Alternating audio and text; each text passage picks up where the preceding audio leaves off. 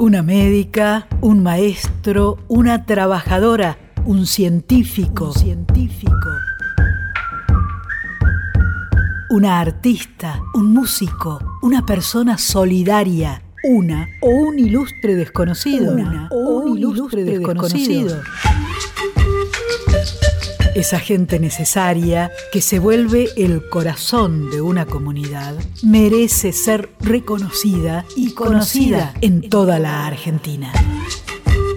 Radio Nacional presenta Premio Padentrano. Premio Padentrano.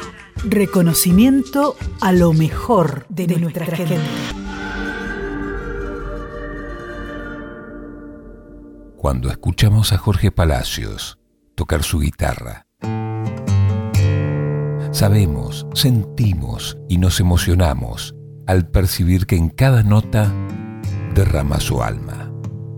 Pero esa alma inquieta, sensible y comprometida con su pueblo lo llevó casi flotando a dar un paso más, el que solo dan unos pocos.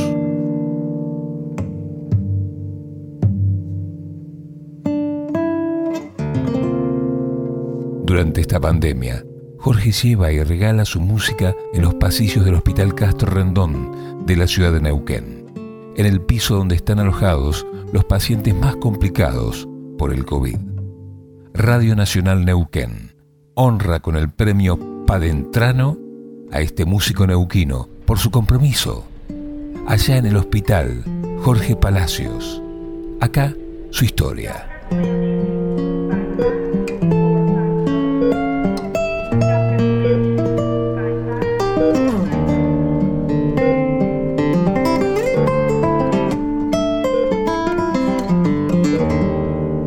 Yo era muy chiquito y mm, me encontré con una situación que en ese momento no pude decodificar. Era un problema psiquiátrico que tenía mi padre. Y entonces se naturalizó desde muy chico esta cuestión de ir de visita a centros de salud, hospitales, psiquiátrico. A mi pesar, estar en esos lugares me llevaba la guitarra. Era mi aliada, era mi compañía, era lo que me abstraía un poco de ese, de ese mundo tan duro, tan difícil y me dejaba bucear otros universos. Eso, de alguna manera, me hizo notar, ya en la madurez, cómo la música, primero en mí, operó como una gran medicina, en un contexto muy extraño, porque no era un lugar confortable. Aquel niño que tocaba la guitarra experimentaba una cura para mí mismo, era una, una especie de salvavidas y me daba cuenta que en nosotros operaba lo mismo, porque dar es lo mismo que recibir en esa situación. ¿Cómo es la situación? Yo llego con la guitarra, subo al quinto piso por un ascensor, me pongo un barbijo y con todo respeto pido permiso para entrar, es un permiso que hago al,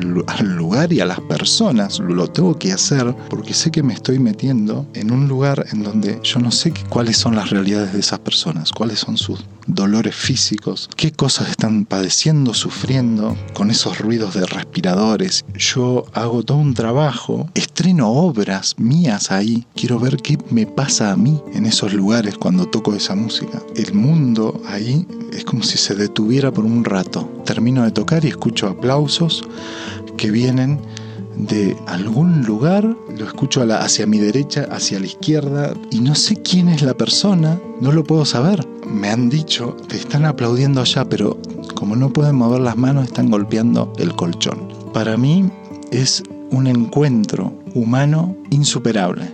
Yo siento que se detiene el tiempo, que entramos en otra lógica de tiempo, porque la música respira a otro ritmo transito diferentes emociones. Empiezo con esto muy, suave, muy, muy para entrar, como decía un maestro mío, para escuchar el interior del sonido. Yo voy cuando realmente siento las ganas de ir. Sé que tiene un impacto, porque me, me lleva a esas memorias de aquel niño, ¿no? Pero lo pude trascender de alguna manera.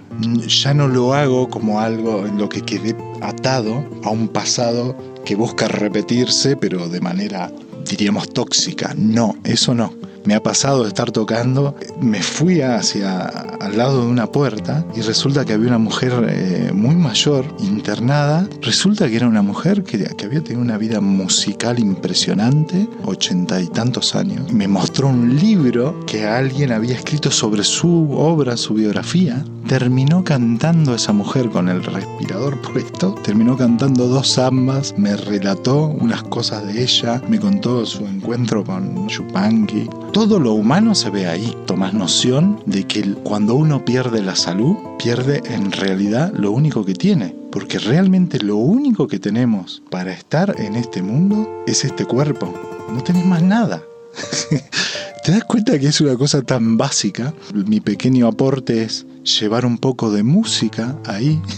De alguna manera se resume lo más básico de los intercambios humanos más profundos. Una música que le dediqué a mi mamá se llama Vidala de los Ancestros. Y la Vidala es un ritmo que está muy muy ligado a los cantos, que son una comunicación desde las alturas con el gran espíritu. Entonces yo creo que la Vidala de los Ancestros eh, resume muchísimo todo esto. Si hay algo que se llama inspiración, yo creo que mucho de, todo esto viene de esas experiencias. No es algo superficial. Yo a veces digo, eso ni siquiera puedo decir que es mío, pero realmente pasa eso de alguna forma. Cuando vos sentís que esa música no es tuya, es verdadera.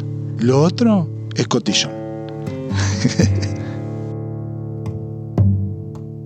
Nacional, las cosas que nos unen